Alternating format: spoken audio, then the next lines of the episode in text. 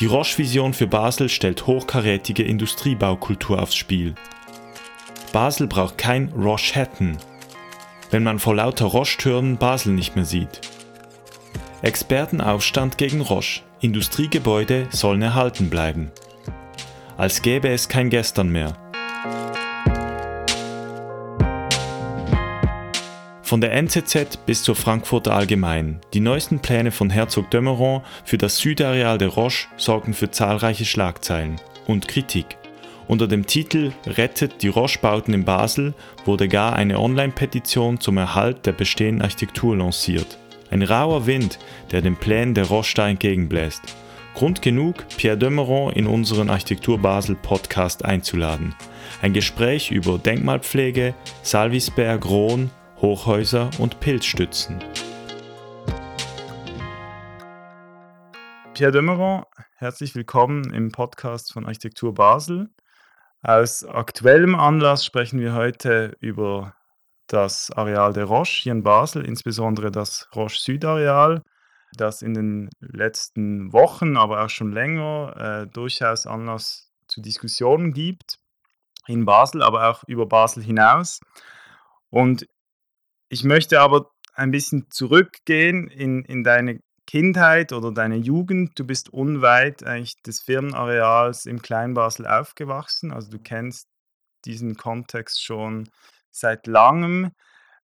Inwiefern haben dich die Bauten der Roche oder die äh, Firma Hoffmann La Roche an sich geprägt? Wie du richtig erwähnst, bin ich in Kleinbasel aufgewachsen. Äh, kann ich auch noch ergänzen, dass Jacques Herzog 200 Meter von dem Haus auch aufgewachsen ist, äh, in dem ich aufgewachsen bin. Also wir sind beide Kleinbasler und sind seit der Primarschule zusammen in die Schule gegangen. Und jetzt unser Haus, also mein Elternhaus, mein Geburtshaus, ist direkt gegenüber des Roche-Areals. Also näher kann man nicht sein am Roche-Areal und ich mag mich erinnern, dass ähm, von unserem Badzimmer aus habe ich gesehen, wie der damalige Bau 49 gebaut wurde, äh, der jetzt abgebrochen, rückgebaut wurde äh, beim Bischofstein. Ähm, also diese Nähe zu Roche äh, war nicht nur, weil mein Vater Chemiker war, der war zwar bei Ziba Geigi, war er, äh, aber äh, das Roche-Areal war präsent jeden Tag präsent, also mit Geruch und mit Ge und Geräuschen. Also es war noch damals wirklich Industrie und äh, Produktion. Und äh, von dem her war das zusammen mit der Wartek, der Bierbrauerei, die auch noch in, bis in die 70er Jahre noch aktiv war, war das ein äh, Begleiter im Alltag mit der, äh, eben den Emissionen, die eine Industrie in den 50er und 60er Jahren auch emittiert hat. Und inwiefern Jetzt abgesehen von den Gerüchen und von den Lärmemissionen, inwiefern hat die Architektur auf dich gewirkt? Ja, ich meine, als Kind ist man noch sicher noch nicht so stark jetzt architektonisch geprägt. Und, ähm, aber man hat gesehen, schon damals, dass viel gebaut wurde. Äh, der, äh, wo jetzt äh, P-Red ist, also dieses äh, Laborzentrum, dieses Forschungszentrum, wo früher der Bau 74 war, ähm, dass das ein Parkplatz war. Das war eine leere Fläche und das wurde plötzlich bebaut. Auch das Hochhaus kann ich mich gut erinnern, als das gebaut wurde. Der, der Bau 52, über den wir auch heute sicherlich sprechen werden. Also der Bau 52, als der gebaut wurde, zusammen mit den anderen Hochhäusern äh, der anderen äh, Chemie- und Pharmafabriken von damals. Also Ziba Geigi hatte ihr äh, Laborhochhaus, äh, Geigi an der äh, Schwarzwaldallee hatte sein Hochhaus und eben Roche auch sein Hochhaus. Und damals, das mag ich mich schon erinnern, dass die Höhe immer ein Thema war. Und äh, bis lange in die 60, 70er, 80er Jahre war eigentlich eine obere Grenze für die Hochhäuser in Basel gegeben. Das war durch den Martinsturm von Münster war das gegeben und äh, der Messeturm hat eigentlich diese Grenze überschritten. Also das war so wie ein Quantensprung in, in Höhen und alle anderen äh, Hochhäuser aus den 60er Jahren, Lonza gehört auch dazu, äh, waren viel niedriger. Jetzt nochmal zurück aufs Roche-Areal. Da hat ja insbesondere Otto Rudolf Salvisberg die Architektursprache maßgeblich vorgegeben oder auch entwickelt. Und danach hat Roland Rohn das weitergeführt als Roche-Architekt. Welche Themen interessieren dich oder was ist die Qualität von dieser ursprünglichen RNR Corporate Identity auf Ebene der Architektur der Roche? Also prägend finde ich vor allem den Städtebau. Äh, das heißt, der Masterplan von Salvisberg fürs Nordareal insbesondere äh, ist prägend und prägt heute noch die Bebauung, das ist Rastermuster, dieses rechteckige Rast, Rast, Rastermuster äh, mit äh, Straßen und Querstraßen und mit Baufeldern von rund 30 mal 60 Metern. Das hat nach wie vor Bestand. Das hat mich am meisten überzeugt eigentlich an dieser doch sehr ähm, vorausschauenden und nachhaltigen Setzung von, von Salvisberg damals in den 30er Jahren, wo er dieses Nordareal geprägt hat, genau eben mit diesem, mit diesem städtebaulichen Muster. Und, die, und, und für mich ist das eine der größten Überraschungen, dass Chemiegebäude oder Pharmagebäude, Laborgebäude, Produktionsgebäude sogar, wenn ich an Bau 95 denke, sind nach wie vor in einer für den Nutzer, äh, für Roche, äh, vorteilhaften Dimension machbar und plan planbar und baubar. Und dieses, ähm, diesen, diesen Masterplan, das finde ich nachhaltige Arbeit, nach, nachhaltige Planung im besten Wissen. Salvisberg hatte damals sogar diesen Cordon Sanitaire, wie er das genannt hat. Das war rings um das Areal, war ein Grünstreifen, das heißt die Peter-Roth-Straße ist eine parkähnliche mit den Magnolien. Die Wettsteinallee ist eine Allee. Dann die kleine äh, Grünanlage zwischen den äh, Einfamilienhäusern an der äh, Richtung Schwarzwaldallee äh, beim äh, Bau 67, beim ähm, Restaurant und beim Schwimmbad. Das sind alles auch schon äh, Begriffe oder Elemente, die Salvisberg damals um die Fabrik ähm, vorgesehen hatte und die nach wie vor ihren Bestand haben. Und wir ergänzen jetzt diesen Cordon Sanitaire mit einer Grenzacher Straße, die auch jetzt öffentlicher wird, die auch grüner wird, wenn dann ähm, die Rohspauten dann fertig erstellt sind. Das ist die städtebauliche Dimension. Und auf Südareal werden wir sicher auch noch später äh, zu sprechen kommen. Ich spreche jetzt vom, ähm, äh, vom ähm, Nordareal.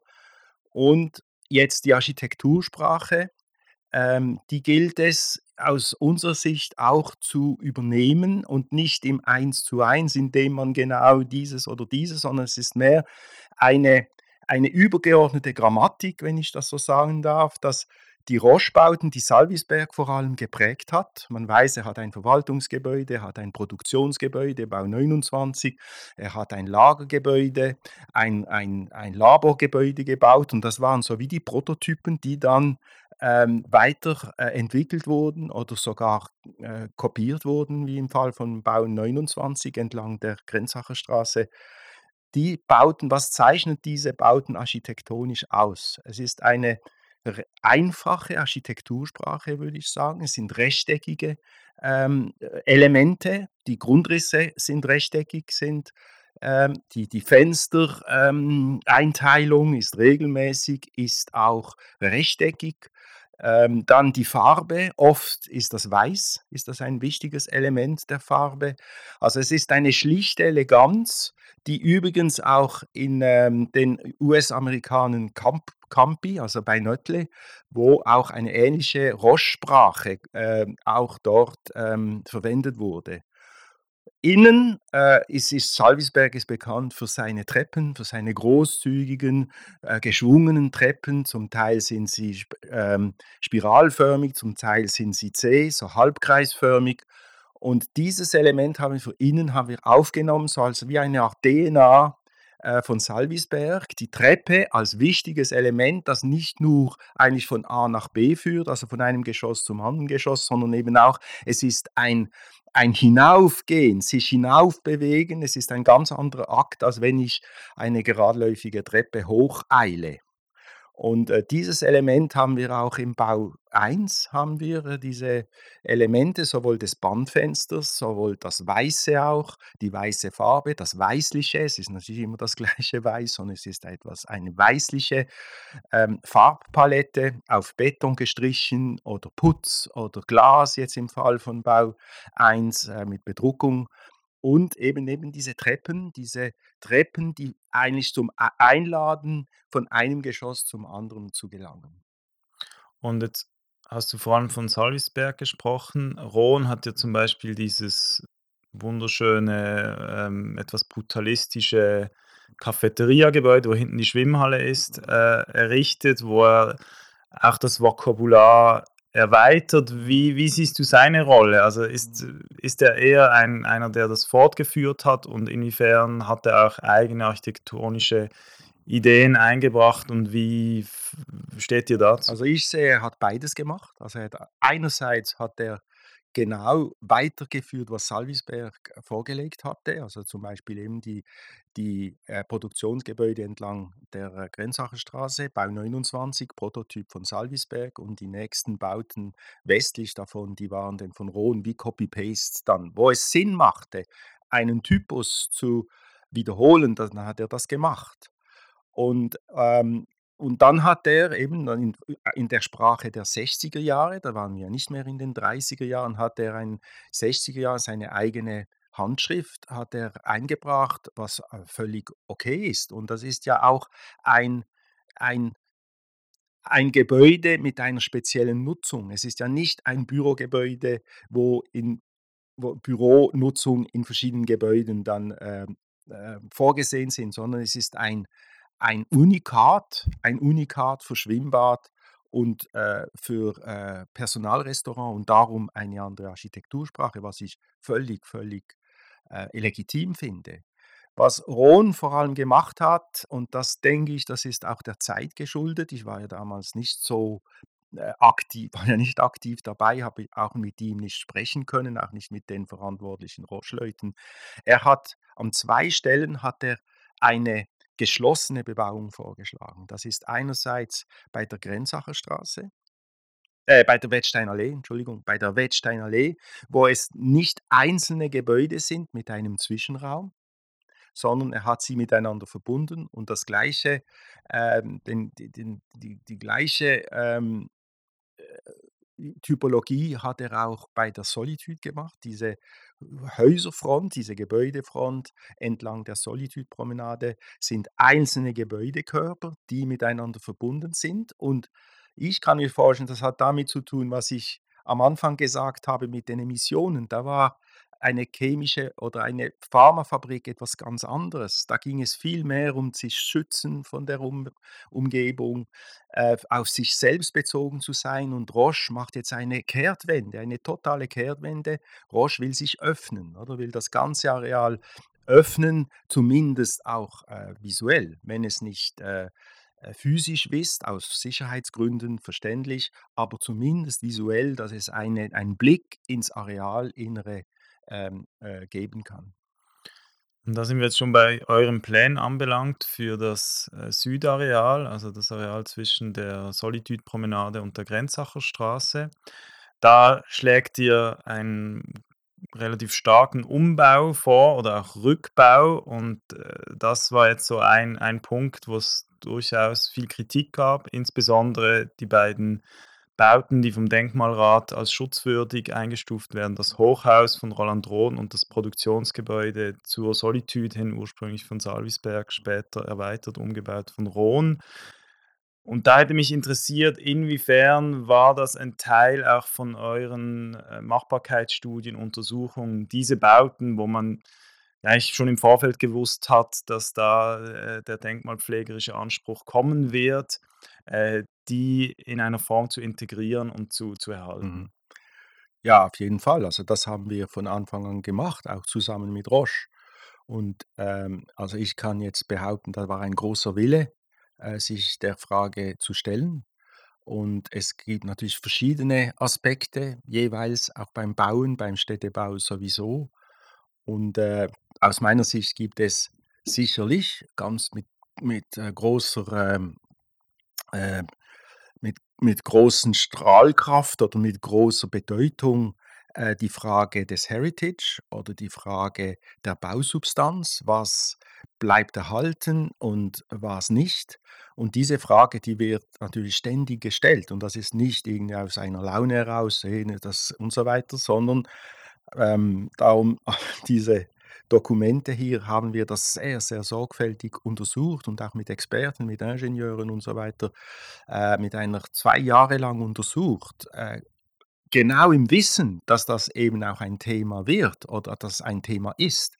Und es wurde auch äh, intensivst in der Begleitgruppe ähm, diskutiert, die regelmäßig zusammenkam, wo die Ergebnisse eben dieser Untersuchungen äh, vorgestellt wurden und auch diskutiert wurden. Da war äh, ähm, die, die, Stadtplanung dabei, da war die Stadtgärtnerei dabei, selbstverständlich auch die Denkmalpflege, da waren externe Experten dabei, Dorothee Huber war dabei und so weiter. Also es gab von Beginn an gab, gab es dieses Bestreben, irgendwie ein oder eine, eine Lösung zu finden, die dem entspricht, ähm, ja, was machbar ist, oder? Und es ist klar, dass es unterschiedliche äh, Perspektiven gibt und dass es da nicht ähm, immer äh, einheilige Meinung gab, ist eben im, im Sinne, dass im, in, in der Sache drin. Und was dort untersucht wurde, sind einerseits ähm, und sehr und äh, auch mit verschiedenen Ingenieuren, verschiedene Zweitmeinungen und so weiter, die Erdbebenertüchtigung, ähm, die Fassaden, ähm, äh, Themen, die Fassadenkonstruktion, die Haustechnik und so weiter. Also das sind Aspekte, die bei Architektur halt doch auch eine Rolle spielen. Also es geht nicht nur um die gestalterische, ähm, ästhetische, denkmalpflegerische Schutzwürdigkeit, das ist ein ganz wichtiger Aspekt, aber es ist nicht der alleinige Aspekt. Und ähm, von dem her hat man all diese verschiedenen Teilaspekte haben wir aufgelistet gehabt in unserem großen Sitzungszimmer. Thema 1, 2, 3, 4 und das, denke ich, so sachlich wie möglich, oder? Das ähm, dargestellt, oder? Und damit es eine Plausibilisierung geht, es darf ja nicht, das wussten wir von Anfang an sein, es darf ja nicht irgendwie aus einer Laune oder aus einem Geschmack, das gefällt mir nicht, darum so, sondern es muss ähm, gut begründet sein, wenn so dieser Entscheid des Rückbaus gefällt wird. Und Roche hat da viel Zeit und auch viel Geld ausgegeben, genau für diese äh, gesunde Basis, wie ich das äh, so nennen darf, oder eine gesunde Basis für einen äh, Entscheid, der hoffentlich möglichst viele tragen können. In dem Fall ähm, jetzt ähm, denkmalpflegerisch äh, ist das nicht ähm, nicht überall der Konsens gefunden worden. Soviel ich weiß, finden Gespräche statt zwischen Roche und der Denkmalpflege.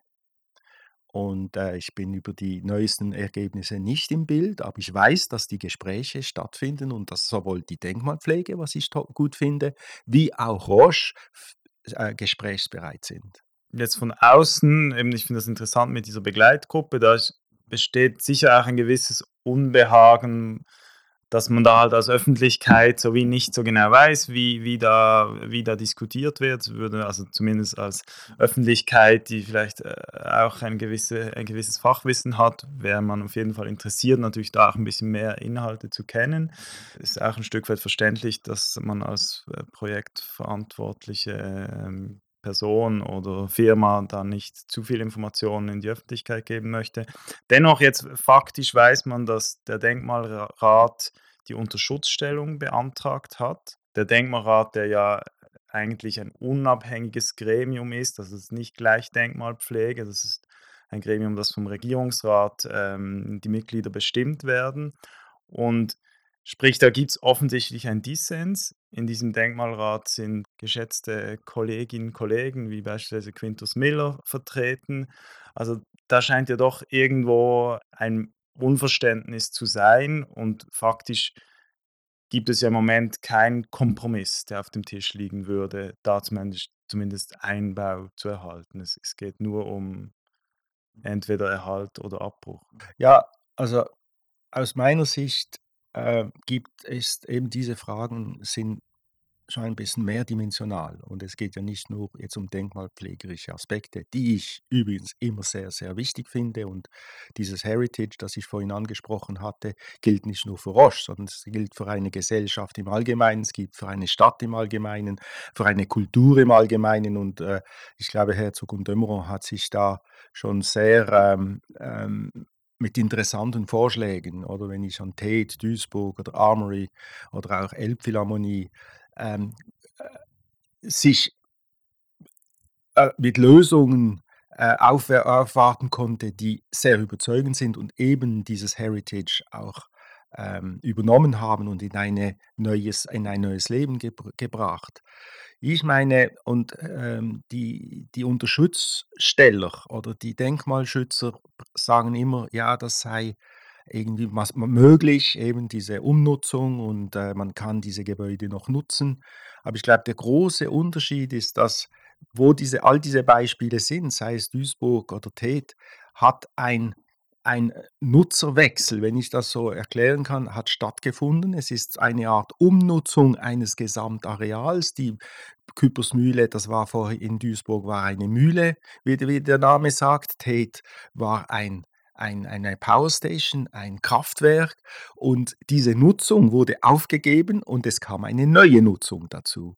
Und ich denke, der Unterschied zu den Roche, zum Roche-Areal und zu diesen Roche-Gebäuden ist, dass dieses diese Gebäude oder dieses Areal oder die Gebäude für Roche werden immer noch von den gleichen Unternehmen genutzt. Es ist eine, aus meiner Sicht ist es ein anderer Zugang äh, zu, zu einem Gebäude, wenn der Nutzer selber, der das Gleiche macht, aber eben mit der Zeit gehen muss. Die, die Labors können nicht mehr in den Laborgebäuden von den, der 60er Jahre. Das geht gar nicht mehr. Das ist physisch nicht möglich. Das geht mit den Dimensionen nicht mehr.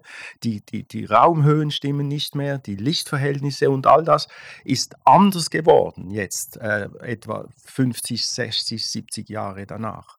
Und dieses äh, nimmt Roche für sich in Anspruch, eben diese Bedürfnisse, die sie jetzt haben, die auch in neue Gebäude umsetzen zu können. Und, und ich meine, ich weiß von dieser, ähm, da war ich bei der Komplexität und bei der Mehrdimensionalität dieser Aufgabenstellungen. Oder? Und es ist, in dem Fall gab es ein Abwägen, was ist jetzt wichtiger und was ist weniger wichtig. Und man konnte nicht alles erfüllen mit überall eine Eins geben oder eine, einen Haken. Und ich, ich fände es wichtig, dass wir auch über diese Elemente sprechen, ähm, äh, wenn wir dann über den Park sprechen oder über die Typologie des Südareals, das eben anders als das Nordareal nicht eine dichte Bebauung ist, wie ein Gründerzeitviertel, wie im Matthäus oder im, im, äh, im Gundeldinger Quartier, Straße, Straßenraum, Block, Blockrand oder Gebäude in dem Fall, ein sehr dichtes Bebauungsmuster, ist im Südareal schon angelegt, übrigens auch von Salvisberg mit Bau 21, mit dem eleganten Verwaltungsgebäude, das einen äh, Hofgarten äh, umfasst und auch mit der Solitude im Osten, äh, dass diese Parktypologie bereits auch im Südareal angelegt ist. Und dass wir in dem Sinn konsequenterweise gesagt haben, Nordareal dicht bebaut, Südareal Parktypologie mit Solitärbauten in Park drin und mit einem Park, der sich um die Gebäude oder wo die Gebäude im Park äh, sich befinden. Ich möchte trotzdem, bevor wir dann zum Park kommen, nochmal kurz insistieren auf der, der Frage der, der Denkmalpflege oder des Denkmalschutzes, weil ich sehe da schon das grundlegende Problem, dass wenn eine Firma wie die Hoffmann La Roche, die wirtschaftlich sehr potent ist, es nicht schafft, auf dem eigenen Firmenareal Zeugen der noch Vorkriegszeit, aber dann auch 50er, 60er Jahre, die und da meinte ich, besteht Konsens, die exemplarisch sind für diese Zeit, die baukulturell wertvoll sind, zu erhalten. Wo, wo sollen die dann noch erhalten bleiben? Also dann, dann muss man diese, grundsätzlich diesen Verfassungsauftrag, den die Denkmalpflege so interpretiert, dass man eigentlich aus jeder Epoche sowie die besten Zeitzeugen erhalten möchte, der wird dadurch natürlich schon in Frage gestellt, wenn man dann sagt, ja, dieses Bürohochhaus eben aus technischen Gründen und städtebaulich funktioniert nicht mehr. Ich denke da, man hat es jetzt zum Beispiel gesehen bei der Balwas, wo auch von Hermann Bauer das Bürogebäude, das eigentlich auch ein hervorragender Bau war, mit, mit wirklich sehr schönen Proportionen, ein bisschen ähnliche Architektursprache, ein bisschen kleiner, das ist abgerissen. Und wenn die dann irgendwann alle weg sind, oder das Land zersteht jetzt noch zum Beispiel, ich bin überzeugt, wenn man das sanieren wird, hat man ähnliche Probleme oder Fragestellungen. Wahrscheinlich ist die Effizienz, Grundriss, zu, zu Nutzfläche auch nicht ideal. Siehst du diese Problematik, dass wir da an Grenzen stoßen und, und man dann so wie eine ökonomische, ein ökonomisches Interesse hat, wo man den, die, die Denkmalpflege eigentlich äh, sehr stark in die Defensive treibt? Okay, einige Punkte. Man kann auch noch ähm, das Helvetia-Gebäude an der St. Alban Anlage noch erwähnen, dazu, wo wir übrigens erhalten wahrscheinlich nicht zuletzt wegen uns. Und daneben ein Copy-Paste-Volumen, nicht in der gleichen Architektursprache, weil wir eben wir sind ein paar Jahrzehnte später, aber dass das diese beiden Gebäude dann ein Paar, das heißt, wir lassen irgendwie das erste im zweiten nochmals aufleben. Und ähm, das finde ich an der Stelle absolut, absolut richtig. Und wir haben, wie gesagt, uns dafür eingesetzt. Jetzt ähm, ich glaube, es ist jeder, und das ist toll, dass wir jetzt dieses Gespräch machen können, eben um zu zeigen, was die Überlegungen waren, weil es gab ja Überlegungen, wir haben uns sehr, das sehr gut, sehr gut überlegt. Und ähm, irgendwie hat doch auch, also nein, vielleicht zum Ersten muss gesagt werden, dass Roche ja nicht alle Gebäude abreißt. Das heißt, drei Gebäude werden ja auch immer wieder erwähnt. Das ist der Bau 21, das ist der äh, Verwaltungsbau von Salvisberg, der auch von Rohn ergänzt wurde, erweitert wurde, wo man keine Grenze, äh, keine, keinen Übergang sieht. Er hat genau die gleichen Fenster, die gleiche äh, äh, Natursteinverkleidung. Also es ist wie wenn ein, ein Salvisberg, aber es ist ein Salvisberg und ein Rohn Erweiterung. Dann Bau 29, schon mehrmals erwähnt, ein Fabrikationsgebäude, auch aus den frühesten Jahren des, des neuen Roche, Architekturära, die von Salvisberg da begründet wurde, und Bau 67, das ist das Personalrestaurant mit dem Schwimmbad. Dieses wurde auch vor kurzem saniert. Also Roche hat sich dazu bekannt, be, ähm, äh, committed, dass diese, diese drei Gebäude erhalten bleiben. Und jetzt kommt immer dieses, diese Frage, ja, was, wie viel Gebrauchsnutzen hat eine Architektur zu leisten? Ich glaube, die Frage dürfen wir uns schon stellen. Ist ein Gebäude noch erhaltenswert, ja oder nein?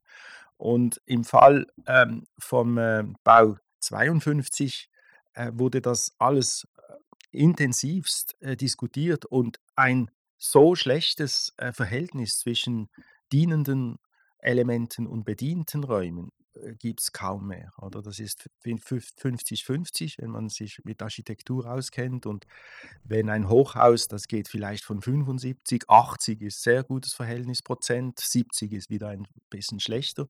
Aber ich brauche 50 Prozent Tragstruktur, Erschließungsstruktur, Haustechnik, Schächte und so weiter, um 50 Prozent vom Gebäudegrundriss oder Gebäudevolumen zu erschließen. Das ist schon ein sehr schwieriges Verhältnis, meine ich.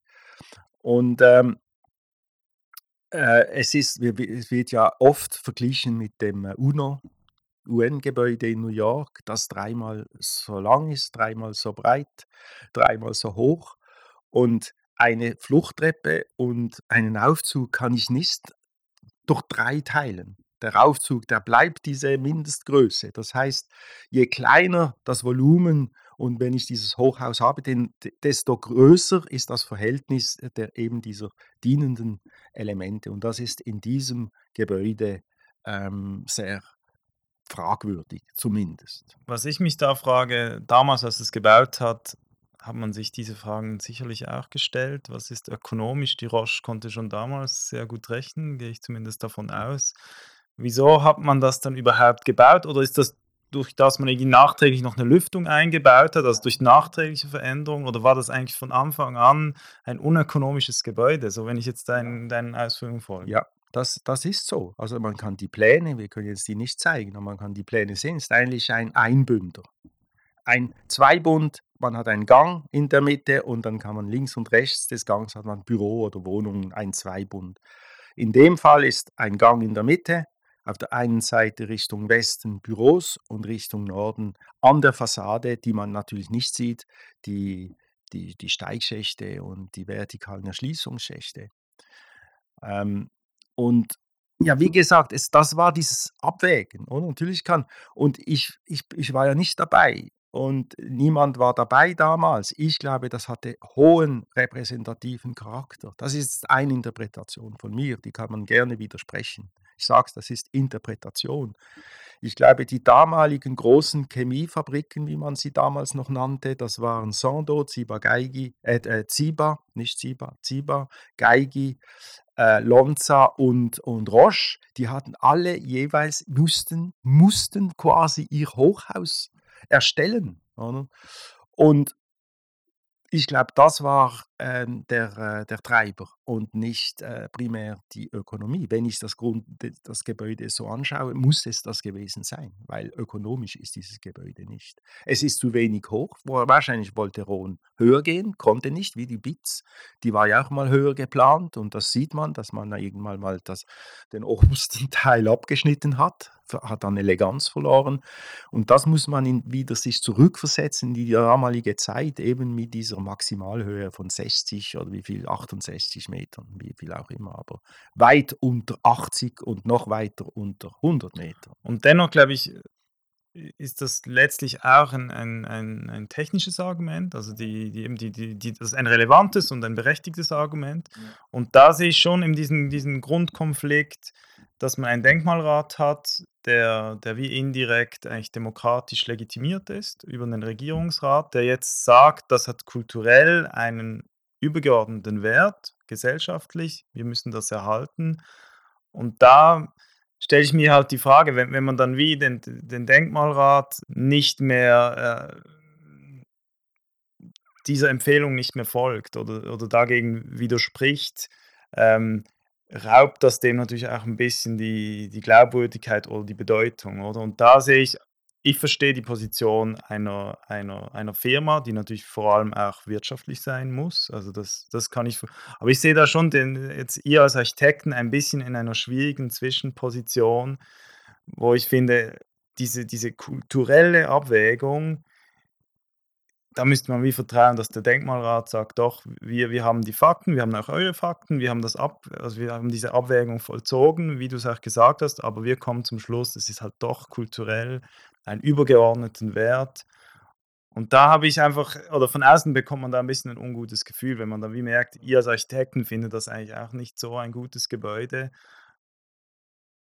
Und deshalb ist das, wie wurde das gar nie so, also jetzt bei Helvetia habt ihr das ja offensichtlich städtebaulich halt auch so vorgesehen, dass es von Anfang an funktioniert hat. Und damals beschleicht dann natürlich schon ein bisschen das Gefühl, dass es eigentlich städtebaulich so wirklich erhalten wollte man das eigentlich nie. Und, und dann kommen wir da als nächstes dann darauf, was ihr jetzt daraus macht. Das ist dann nicht eine, eine neue Geschichte. Also das finde ich so eine Unterstellung. Das war überhaupt nicht der Fall.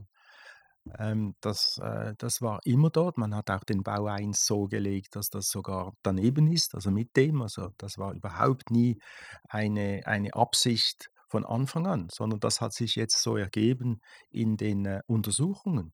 Und, und Helvetia-Gebäude kann man nicht vergleichen, äh, was die Effizienz betrifft kann man ein, und das müssen jetzt, wenn du sagst, die, die Fachleute, das müssen auch diejenigen, die unterschrieben haben, die müssten wirklich die Fakten kennen. Um was geht es da, oder? Und es ist wirklich ein, meine ich, es, man kann nicht sagen, es ist kein gutes Gebäude, es ist ein schlechtes Gebäude. Dieses Gebäude hat offensichtliche Mängel. Und die sind einerseits der Zeit geschuldet, die sind einerseits den damaligen Absichten geschuldet und wie kann man dieses Gebäude heute tauglich machen? Und das ist, wie groß ist der Aufwand dafür? Und ich finde das doch auch ähm, gerechtfertigte Fragestellungen. Und wenn ein Eigentümer diese Fragen so beantwortet, dann ist das auch wiederum so gut sein gutes Recht, wie es auch das gute Recht ist der Denkmalpflege. Und wie gesagt, es ist ja nicht so, dass Roche jetzt alles, was gesehen, was war auf seinem Areal, was auf, auf seinem Areal äh, negiert oder nicht in Betracht zieht, sondern im Gegenteil. Ich glaube, für Roche ist eben diese Architektursprache war ja ist ja extrem von hoher Bedeutung. Ich kann erinnern, diesen Doppelspiral, dieser Doppelhelixturm, der wurde von Roche ähm, unterstützt bis zur Baueingabereife. Wir hatten ein baueingabereifes Projekt und dann hat sich Roche entschieden, nein, das ist nicht unsere DNA, das ist nicht unser Heritage. Wir wollen, das, äh, das ist zu aufwendig, das ist zu, zu schreierisch oder wie man das auch nennt, es ist zu anders. Wir wollen etwas viel Nüchternes. Wir wollen eben diese äh, nüchterne äh, Eleganz äh, der Salvisberg-Bauten. Das fand ich vorinteressant, oder habe ich hatte ich diesen Gedanken, wo du gesagt hast, es gibt auch diese Unikate, wie eben das Direktionsgebäude mit der Travertinfassade, wenn ich es richtig im Kopf habe. Und da fand ich ja genau, die das Helix wäre auch so ein Unikat gewesen, das sich eben nicht nicht bezieht. Also, es gibt so wie diese eher funktionalen, nüchternen Bauten und insofern, ich verstehe das, aber ich glaube, man man kann auch gut nachvollziehen, wieso es dann nicht, äh, die Doppelhelix wurde, wieso es dann zum Bau 1 kam. Jetzt, du hast es kurz an, angeschnitten, es gibt eine Petition, die lanciert wurde von ähm, äh, eher Kunsthistorikern, aber die auch Architektenkollegen wie Hans Kohlhoff, Adam Caruso oder äh, Lampugnani unterschrieben haben. Ähm, das ist doch relativ überraschend, dieser hm, offensichtliche oder öffentliche Widerstand gegen eure Pläne. Wie habt ihr das aufgenommen oder wie gehst du damit um? Äh, rufst du da auch mal an und fragst, habt ihr, ähm, was soll das? Wie habt ihr das aufgenommen? Ja, zur Kenntnis genommen, das ist eine Tatsache. Ist, und ähm, ja, also ange, anrufen hätte ich eher von den, äh, den Namen erwartet, die, mit denen wir zusammenarbeiten, die wir kennen, näher. Also es kam niemand auf die Idee anzurufen, du weißt das, wieso ist das so und so weiter. Äh, soll ich da unterschreiben, ja oder nein?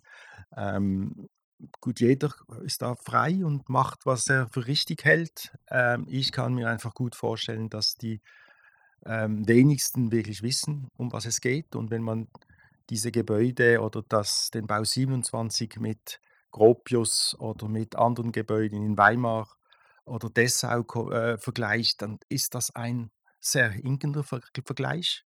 Ich würde diese Gebäude des Bauhaus nie in Frage stellen, aber gar nicht einmal im Schlaf. Ähm, und da, weil eben 27 hat ein ganz anderes ähm, Geschichte erlebt, oder? Es war einmal ein selbstständiges Gebäude. Es war mal ein Solitär, wurde dann vorne im Norden und hinten im Süden oder äh, angebaut. Das heißt, es gibt keine, seine Nordfassade hat er verloren, seine Südfassade hat er verloren, die Westfassade wurde stark verändert. Also es ist wirklich wenig. Also es ist nicht die Ikone oder wie das Haus am Sandreuterweg, das ich bewohnt habe und das ich auch erhalte. Äh, das hat nichts mehr mit dieser, sagen wir mal, äh, wirklich erhaltenen Bausubstanz zu tun von damals. Das ist sehr wenig erhalten und ich wage jetzt doch einen Gedanken jetzt zu entwickeln, wenn es so weit kommt, dass das Gebäude zurückgebaut wird. Vielleicht nicht, wissen wir jetzt nicht ähm, würde ich sogar meint die, diese Pilzstützen rückbauen, würde ich diese Pilzstützen sorgfältig raussägen vielleicht mit denen, so früher wie im Mittelalter, hat man mit Spolien gebaut von griechischen und römischen Tempeln und hat Kirchen gebaut. Das heißt, Elemente zu, zu, zu erhalten und aus denen etwas Neues äh, zu erstellen. Wäre ein, ein Angebot meinerseits. Vielleicht für die Zuhörerinnen und Zuhörer noch zur Erklärung, Bau 27 ist das Produktionsgebäude zum Solitude Park, also richtig, äh, Richtung Dägeli Museum mit diesen, im, zum Park meine ich noch sehr schönen Fassade mit, mit den Bändern und so relativ stehenden kleinen Fensterformaten, wie man das kennt, wobei ich gehört habe, dass da, dahinter eigentlich noch eine zweite Fassade ist. Ähm, das, glaube ich, auch aufgestockt wurde von, von Rohn irgendwann nach dem Krieg. Oder das weißt du wahrscheinlich besser. Jetzt, du hast es schon angesprochen, das ist noch die zweite Ebene. Also wir haben die Ebene der, der, der Denkmalpflege, des Denkmalschutzes, wo, wo, wo eine Kritik oder eine Debatte stattfindet. Die andere Ebene, die auch sehr aktuell ist, ist die ökologische, also das, das Thema des Wiederverwendens von Bauteilen, auch des möglichst schonenden Umgangs mit bestehender Bausubstanz, wo man sagt, da ist so viel graue Energie gebunden durch Transport, durch die Verarbeitung der Materialien, der ganzen Ressourcen, versucht uns möglichst mit dem, was wir haben, sinnvoll umzugehen. Ähm, was sagst du zu dieser Kritik, wenn man doch sieht, dass euer Plan, was die Rheinfront anbelangt, natürlich einen, einen massiven Rückbau bedeuten würde von viel Bausubstanz? Habt ihr da eine Strategie, damit umzugehen oder was ist deine Antwort auf diese Kritik? Ja, ich glaube, äh, die ganze Nachhaltigkeitsdiskussion ist auch ähm, multidimensional. Also das eine ist ganz bestimmt, wie viel CO2 gebunden ist, wie viel Beton, wie viel Holz und all das oder wie viel Photovoltaik oder wie viel Erdwärme.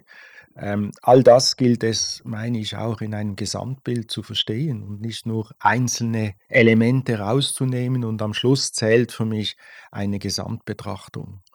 Und die Gesamtbetrachtung ähm, enthält wiederum auch eben die Nutzung. Kann man diese Gebäude nutzen? Lohnt es sich, dieses, dieses, diese Betons, äh, Decken und Stützen zu erhalten? Ich meine, die Fassaden, die müssen ziemlich neu äh, erstellt werden, sie sind unisoliert und so weiter.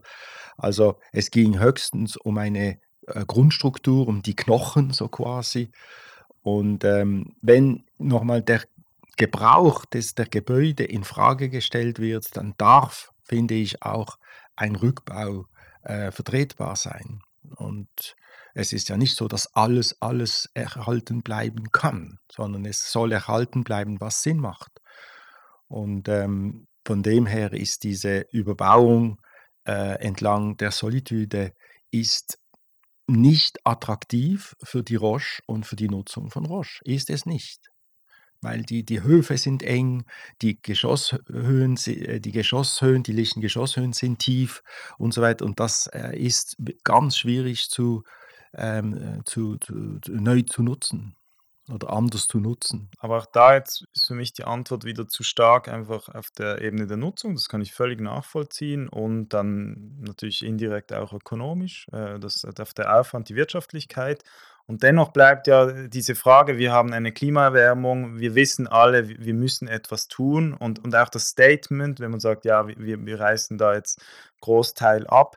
Also gibt es zumindest eine Strategie, dass man sagt, jetzt das vorher so angetönt mit beispielsweise die, die Pilzstützen wieder zu verwenden. Da, wenn man sich das schon nur vorstellt, weiß man, okay, das wird teuer, das wird aufwendig.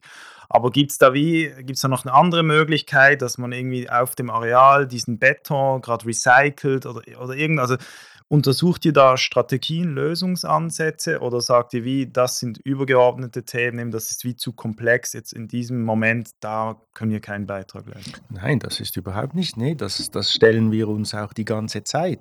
Nur gibt es jetzt, jetzt kein konkretes Beispiel, wo ich sagen kann, so und so wird es gemacht, sondern was ebenso wichtig ist, ist eben auch die Frage der Qualität, was danach ist. Und ich finde das immer die Frage, wenn man etwas ähm, rückbaut oder etwas zerstört, kann man ruhig auch diesen Begriff verwenden, etwas ähm, zum Verschwinden bringt, dann muss die Qualität, was anstelle dieses eben Verschwundenen, zumindest so gut sein wie vorher. Das finde ich, das ist ein Anspruch, den äh, wir uns stellen jeweils, oder? Und ähm, ich glaube, das können wir für uns in Anspruch nehmen, dass wir eine, diese Qualität auf den vielen, vielen Dimensionen, die eben so ein Projekt hat. Und da gehört eben auch ähm, die, das, die, die, Klimadimension, das Mikroklima in einem, äh, auf einem Areal oder in einer Stadt. Und in dem Fall wird mit dem Park wird eben eine sehr, sehr hohe Qualität äh, äh, angeboten, nicht nur für die Roche, sondern auch ähm, für äh, hoffentlich auch für die ganze Gesellschaft, für die ganzen Bewohner und Bewohnerinnen von Basel. Du sagst hoffentlich, Jörg Erismann hat in dieser Debatte, organisiert von Architekturdialoge, äh, kürzlich gesagt, das wird nicht öffentlich sein, aus Sicherheitsgründen. Ähm, ich habe da ehrlich gesagt ein bisschen leer geschluckt, weil ich finde, das ist ja auch so, das wäre wirklich der gesellschaftliche Mehrwert, wenn wir sagen, es gibt dieses Thema des Kulturguts, aber dann gibt es auch eine ganz andere Ebene. Grünraum in einer Stadt ist äh, ein begehrtes Gut. Ähm, wieso kann der nicht öffentlich werden oder inwiefern besteht da eben noch Hoffnung? Ja, ich glaube, die Hoffnung wie immer, aber gerade dort stirbt zuletzt. Ähm, und ich verstehe auch die Haltung von Roche, äh, weil es geht ja darum, dass wir gemeinsam eine Lösung, dass ein, gemeinsam eine Lösung gefunden werden kann. Ähm, ich glaube, Herr Riesmann hat im gleichen oder schriftlich auch schon mal in einem Zeitungsartikel erwähnt, dass äh, sie nicht abgeneigt sind, äh, vor allem was die auch die Verbreiterung der Solitude-Promenade betrifft und dass es dort nur ähm, müsste man eigentlich wissen, wie das Ganze dann gestaltet wird und dass die Engpässe nicht unbedingt entlang des Roche-Areals sind, sondern die Engpässe sind vor allem beim Tinguely ähm, Museum, dort, wo alle einsteigen. Und das ist äh, ziemlich pff, gefährlich im Sommer, würde ich meinen. Das muss gelöst werden, meine ich, bevor man über die Verbreiterung der Solitude ähm, der Solitude-Promenade entlang des Roche-Areals diskutiert oder spricht. Aber ich bin guter Dinge, dass da ähm, auch viel Wille wird ähm, vorhanden sein, oder dass dort eine tolle Lösung eben nicht nur für die Roche und für die Roche-Mitarbeitenden, sondern auch für die Stadt als Ganzes. Also da bin ich ziemlich sicher, dass Roche schon einiges auch gemacht hat und auch, äh, auch noch machen wird. Und ihr werdet euch da, oder wie ist da eure Rolle als, als Architekten? Ich gehe jetzt mal davon aus, ähm, dass ihr euch da durchaus einen öffentlichen Park auch vorstellen könntet oder vielleicht sogar wünschen würdet. Äh, könnt ihr da Einfluss nehmen oder, oder ist das wie ähm, schon stärker eine Bauherrschaft, die natürlich andere ähm, Präferenzen hat oder Vorstellungen hat für das eigene Areal. Wir wissen es beim Novartis Campus, der mehr oder weniger eine, eine, gated, eine, eine, eine gated Geschichte ist. Wie ist da, ihr als Architekten, habt ihr da überhaupt einen Einfluss? Wie bringt ihr euch da ein? Wenn, wenn ich jetzt sage, ich als Bürger, ich wohne in der Breite gegenüber, wenn ich meinen Spaziergang mache, äh, rüber irgendwie am, am Rhein entlang auf Kleinbasel Seite oder vielleicht auch im Sommer, weil weil man sich dann da eben auch auffällt. Also es ist ja nicht nur ein Durchgangsort, ähm, eben die Promenade vorne, sondern dass man sagt, es wird auch ein, ein, ein Ort, wo man sich auffällt, wo man ein Buch liest, wo man ein Picknick macht. Also ich bin, ich setze mich ein für so viel Öffentlichkeit wie, wie nur möglich. Und ähm, wir sind Gesprächspartner bei Roche und wir können unsere Vorschläge einbringen und ich fand es ganz wichtig, äh, dass die Grenzacher Straße zum Beispiel nie Arealstraße wurde. Das heißt, die Grenzacher Straße war immer ein öffentlicher Raum, das zuerst einmal Nord- und Südareal geteilt hat und zusammen mit Roche haben wir gesagt, ja, das darf nicht sein, darf nicht eine Teilung sein, diese Straße, sondern diese Straße muss verbinden. Das heißt, da geht es darum, wo sind die äh, Fußgängerstreifen, Tempo 30 und so weiter, ähm, äh, Sitzbänke, so viel Grün wie möglich, dass äh, Postulat war anfänglich so viel Grün, so wenig Asphalt wie möglich. Also so wenig für den Verkehr, so viel aber für die Fußgänger und für die, für die Velofahrer. Also dieses Projekt, das ist in den Köpfen drin und das wird dann realisiert. Das heißt, es wird ein, wir haben dem auch einen Namen gegeben, Life Science Boulevard, so ein Boulevard, was eben auch sagt, das ist ein Ort für die Bürger und für Bürgerinnen. So wenn wir so von Boulevard sprechen wie in Paris oder auch in Moskau ganz bekannt, diese Boulevard, diese Ringstraßen, auch eben mit den äh, parkähnlichen Anlagen in diesen Boulevards. Also so sehen wir eben die Grenzacher Straße, auch in Zukunft. Leider ist sie jetzt ein bisschen verbaut mit den Baustelleneinrichtungen. Und, und den Park selbstverständlich auch. Ich meine, das ist etwas, was ganz bestimmt wir als Architekten zur Diskussion gestellt haben. Macht lieber ein drittes hohes Haus als drei weniger hohe Gebäude im, vor dem Bau 1. Das heißt, das hätte einen so quasi Park gegeben mit vielen, vielen Zwischenräumen zwischen den Gebäuden, die eben nicht parkähnlich genug sind. Und darum diese Konzentration auf einem Gebäude, was den Footprint um ein Drittel äh, reduziert hat. Das ist, das ist natürlich äh, massiv, oder? Dass also diese Foot, zwei Footprints der zwei damaligen Gebäude sind jetzt über dem einen Gebäude an der Grenzacher Straße zum Beispiel, oder?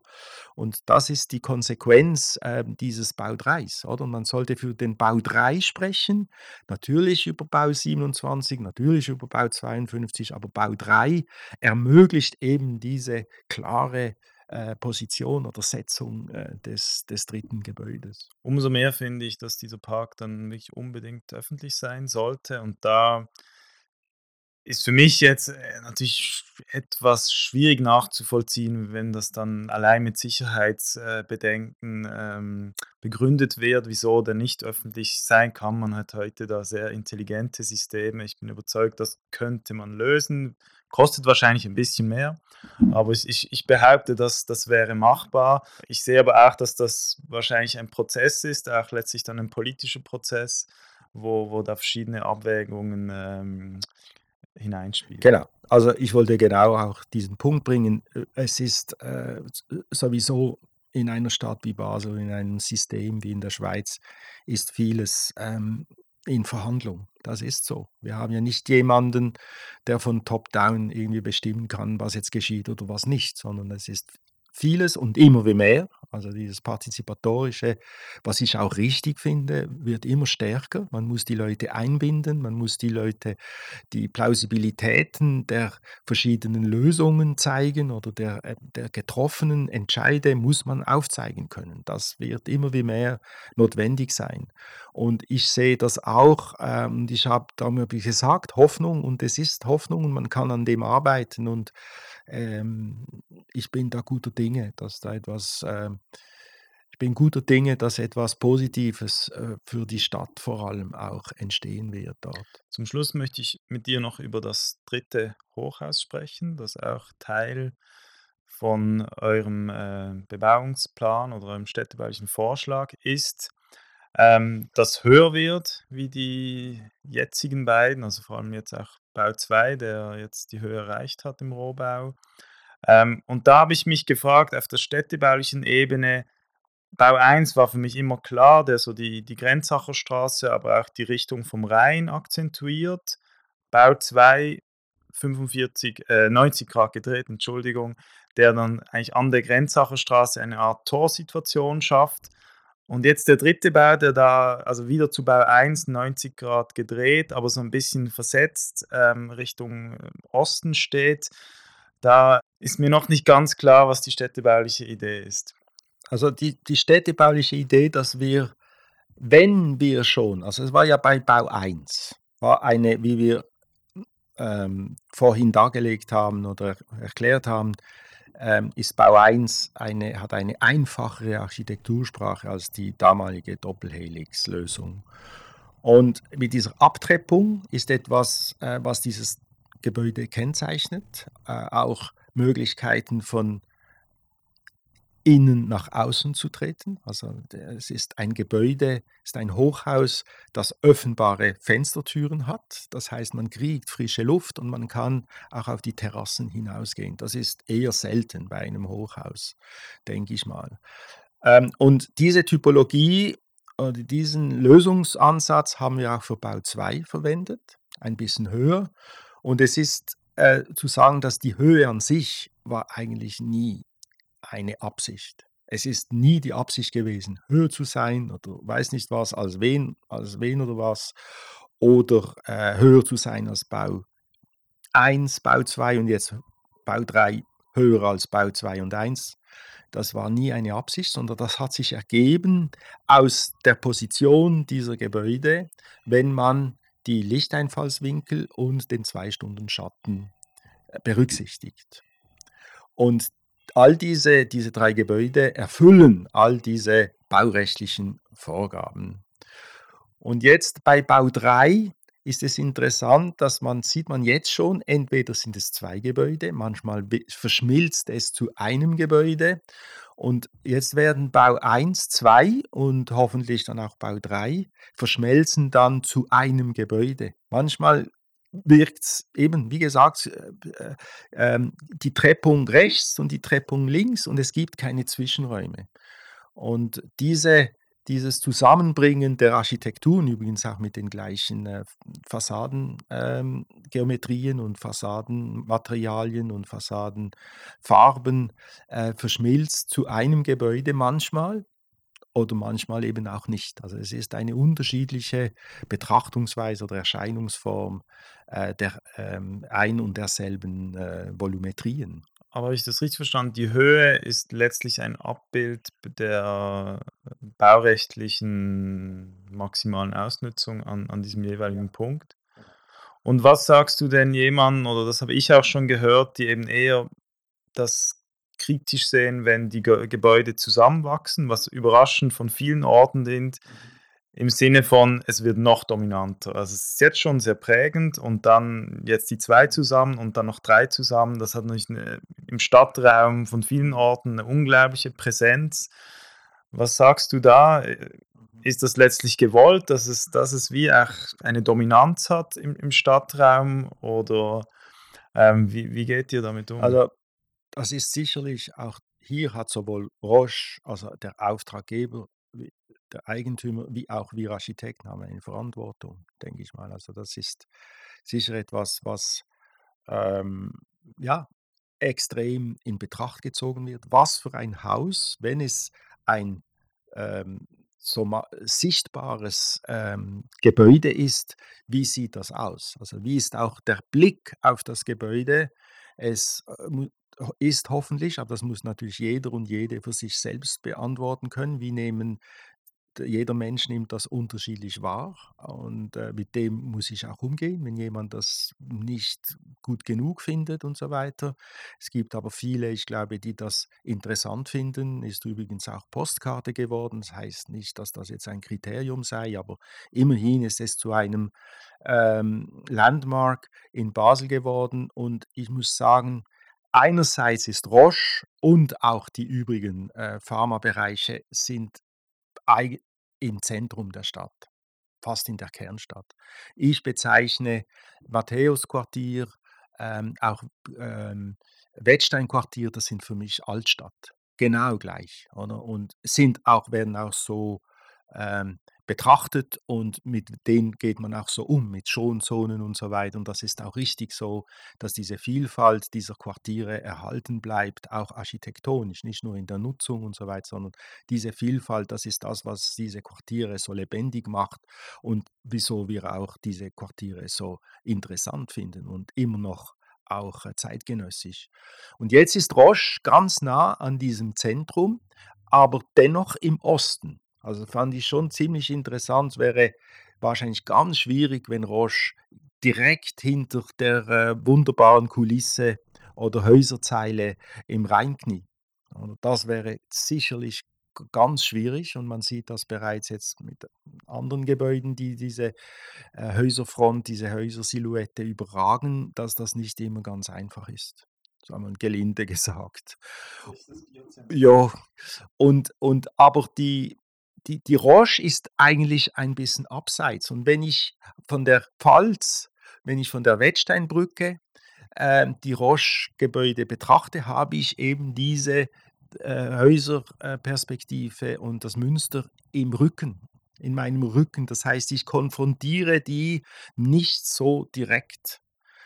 Und äh, von dem her muss ich sagen, hat Roche irgendwie Glück gehabt, dass es dort ist, oder? Und ähm, ja, also ich ich ich denke nochmals, dass diese Qualität der Architektur ist dann sehr wichtig, ähm, dass wenn dieses Gebäude so sichtbar ist und so präsent ist, ähm, dass es auch eben diese, äh, attraktiven Anblick hat. Das ist natürlich das, was wir leisten müssen. Hoffentlich, dass wir das einlösen, aber das müssen alle das ist eine Kultur, das ist eine Stadt, eine Gemeinschaft, die das beantwortet. Das kann nicht eine Person beantworten. Und jetzt noch auf der ähm, typologischen Ebene oder der, der Ebene der Nutzung. Wir haben jetzt zu Beginn sehr stark darüber gesprochen, dass, dass diese Bauten von, von Salvisberg oder Rhône durchaus äh, Mängel haben, ähm, was die Transformation zu einer neuen Nutzung, also Geschosshöhen, wo man, man heute gewisse Anforderungen hat, technischer Natur, das ist äh, auch nachvollziehbar. Wie geht ihr damit um? Oder anders gefragt, wenn man in 50 Jahren denn äh, eure, eure Hochhäuser umnutzen wird, ähm, vielleicht zu Wohnraum oder was auch immer, wie integriert ihr das in eure Projektentwicklung? Oder wie geht ihr mit dieser, mit dieser Frage um, die ja letztlich auch äh, sehr stark mit Ökologie und Nachhaltigkeit zu tun hat? Ich glaube, die meisten Projekte ähm, haben diesen Anspruch, und zwar den Anspruch der Flexibilität und auch der Umnutzung. Ganz wenige Gebäude sind spezifisch wie ein Handschuh genau auf das bezogen und kann es nicht anders sein. Ähm, und, und jetzt schon ist natürlich schon der Anspruch von uns, aber auch der Nutzer, dass diese Gebäude äh, verschiedentlich genutzt werden können, gerade wenn es Bürogebäude sind. Gut, das ist eine, eine Kategorie, aber sind es Zellenbüros, sind es Großraumbüros, sind es Gruppenbüros, sind es mehr Bürolandschaften und so weiter. Und diese Anforderungen oder diese verschiedenen Bürotypologien, Nutzungstypologien müssen erfüllt werden können in den Grundrissen.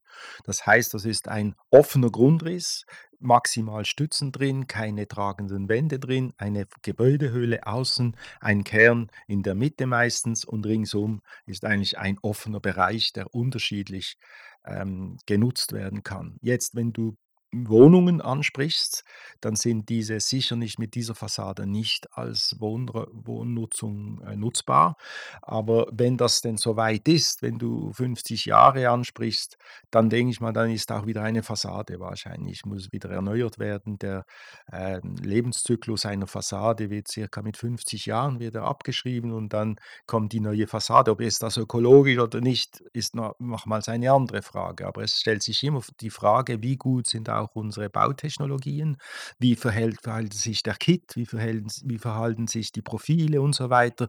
Ähm, wie ist der Unterhalt und so weiter? Es gibt all diese Fragen, aber angenommen, es wird irgendwann mal eine neue Fassade, dann würde man eine neue Fassade mit öffnbaren Fenstern, vielleicht mit Balkonen und so weiter und das wäre durchaus möglich. Und es gibt ganz interessante Beispiele, vor allem in Südamerika oder in Ländern, wo die eben genau viel besser, übrigens darf ich mir die die Bemerkung erlauben. Ich finde, in der Nachhaltigkeitsdiskussion sind gewisse Orte auf der Welt viel besser und viel weiter als wir im Wiederverwenden von äh, Materialien und so weiter, im Recycling. Und wir müssen diesen, äh, dies auch noch, äh, noch besser verinnerlichen und noch besser umsetzen. Also da sind wir noch nicht, wo wir eigentlich hin sollten oder wo wir sein sollten. Ich darf vielleicht noch kurz rückfragen darf, mhm. woran liegt das? Sind das unsere Ansprüche? Sind das die Normen, die auch oft mit einem wirtschaftlichen Interessen zu tun haben, beispielsweise an die Fenster, die Anforderungen, die dann auch in Gesetzen ein, mhm.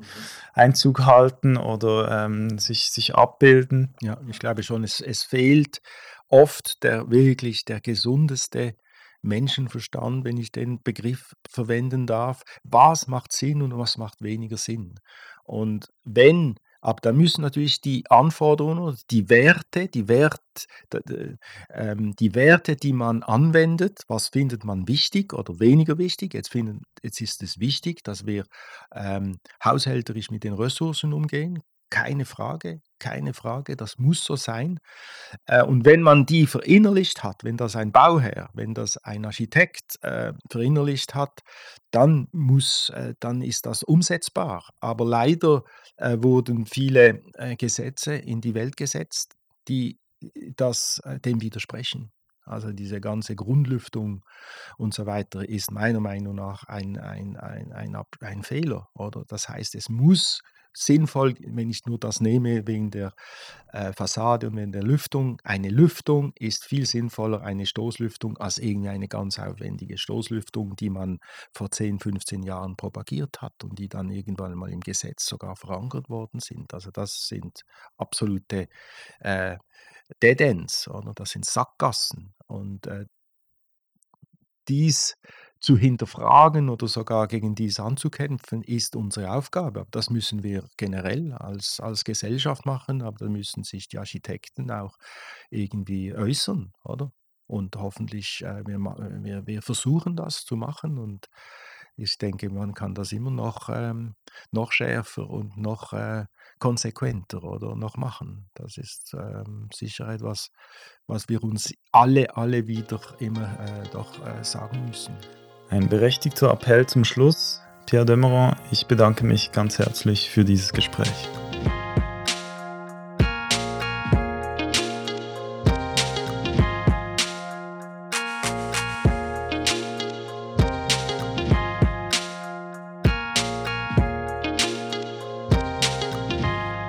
Herzlichen Dank fürs Zuhören.